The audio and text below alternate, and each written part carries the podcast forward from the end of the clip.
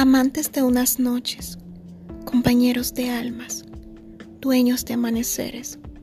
Ellos, ellos descubrieron un lenguaje universal.